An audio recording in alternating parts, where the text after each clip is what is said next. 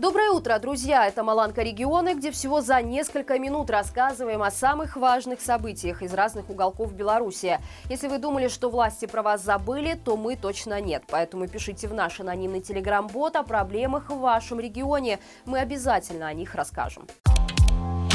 Сразу несколько известных политзаключенных уже долгое время не выходят на связь с родственниками и адвокатами. К примеру, Николай Статкевич отсутствует уже 62 дня. Жена политика Марина Адамович написала в Facebook, что ответов на ее официальное обращение в колонию тоже нет. Из-за чего она предполагает, что Николай все это время находится в штрафном изоляторе. Последнее письмо Максима Знака родным датировано 9 февраля. Адвокат не видела политзаключенного уже более двух месяцев. Но сотрудники колонии номер 3 Витьба все же сообщили сообщили жене Максима, что он содержится в ШИЗО. При этом причины, по которым его туда поместили, не назвали. Такая же ситуация и с Игорем Лосиком, последняя весточка от которого пришла 20 февраля. На запросы родственников администрации колонии не реагируют. Адвокатов к заключенным также не пускают. Объясняя это тем, что они не написали запрос на встречу с защитником. Юрист правозащитного центра «Весна» Павел Сапелко отмечает, что формально никаких ограничений по содержанию в ШИЗО нет. Например, дают 10 дней выпускают и буквально на следующий же день садят обратно. Например, политзаключенный Михаил Жемчужный именно таким образом отсидел в штрафном изоляторе почти весь срок.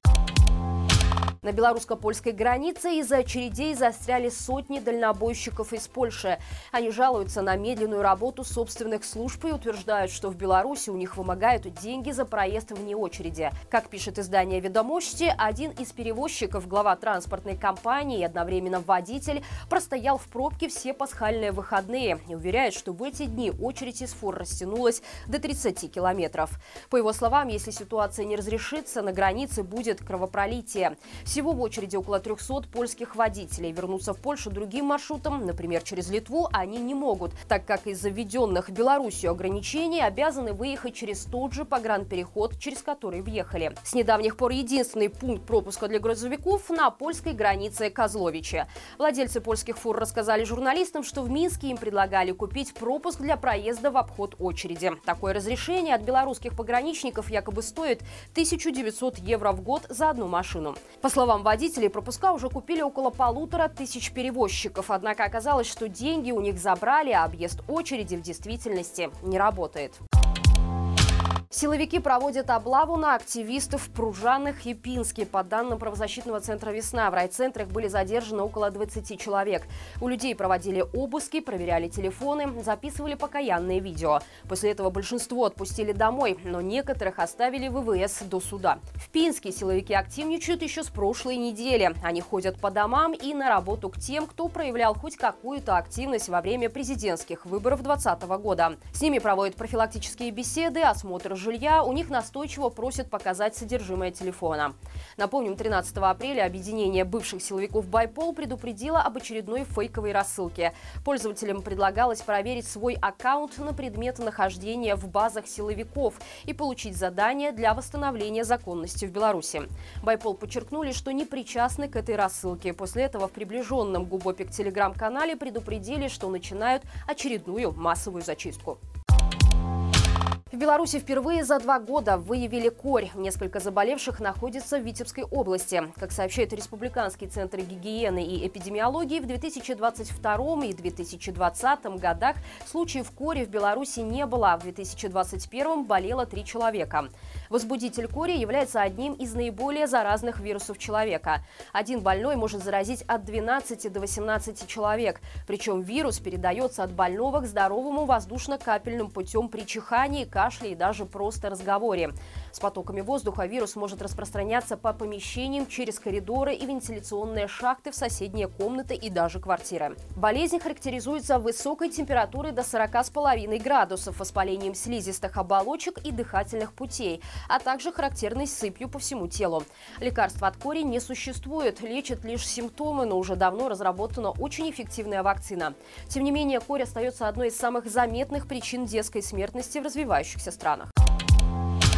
Светлогорский завод сварочных электродов, принадлежавший украинской компании «Плазматек», передали в собственность другой частной организации.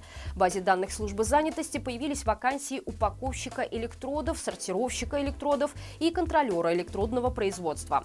Место работы совпадает с местом дислокации Светлогорского завода, но разместила вакансию компания «Амета Электрод», которая дислоцируется в Гомеле. Напомним, смена собственника произошла после того, как украинский владелец заявил о прекращении деятельности деятельности в Беларуси в связи с участием режима в агрессии в отношении Украины. В ответ белорусский диктатор поинтересовался, успели ли украинцы вывести свое оборудование, а узнав, что пока все стоит на месте, распорядился срочно национализировать предприятие. Однако национализации так и не произошло. Новым собственником стала фирма, зарегистрированная лишь 10 февраля 2023 года.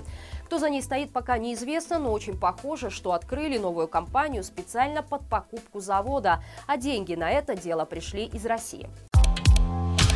Все в руках под Гомелем. Из-за резкого подъема уровня воды в реке Сош произошла авария. Вода неожиданно затопила квартал многоэтажной застройки и частные дома. Судя по отчетам пропагандистов, причиной подтопления стали грунтовые воды. С ними не справилась система мелиорации. Однако местные жители рассказали журналистам флагштока, что это вранье, так как вода пошла внезапно и быстро. Выходила она из канав, которые соединены со шлюзом дамбы. Чтобы превратить сухую улицу в бурную реку, понадобилось всего около 4 трех часов. При этом в подвалах уровень воды не менялся, что сходу разбивает все домыслы про грунтовые воды. Тогда на встрече с жителями чиновники заявили, что причиной потопа стали насосы, которые неожиданно вышли из строя и перестали выкачивать поднявшиеся грунтовые воды. Однако, по словам жильцов, два насоса из трех не работают с прошлого года. К тому же при обследовании шлюза водолазом было установлено, что он не закрыт. Когда его закрыли, вода стала сразу убывать. То есть причина потопа не в стихии, а исключительно в халатности чиновников. Материальный ущерб в виде затопленных домов, хозпостроек, пропавших растений просто огромный. И теперь, судя по всему, создается обеляющий миф, чтобы не платить пострадавшим от потопа компенсации.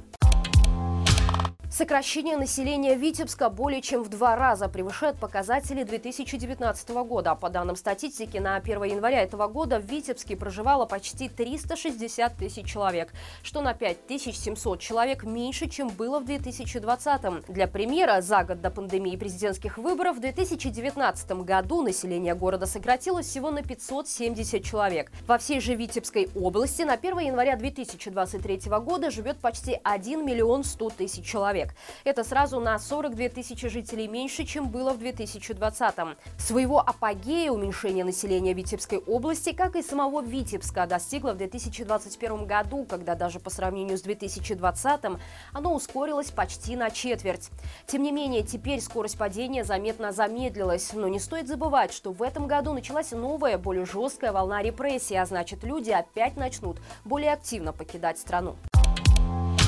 И это все на сегодня. Не забывайте, что теперь наш еженедельный итоговый стрим выходит по пятницам. это значит, что его уже можно смотреть на нашем канале. Подробный разбор основных новостей, экспертные комментарии и самые важные аспекты вы найдете именно там. А также хочу напомнить, что у нас появились международные новости, которые выходят каждую субботу. Лайки, комментарии и подписки не только на оба наших канала, но и на все социальные сети также приветствуются. Но не стоит забывать о безопасности. На этом у меня все. Хорошего всем дня и живи Беларусь!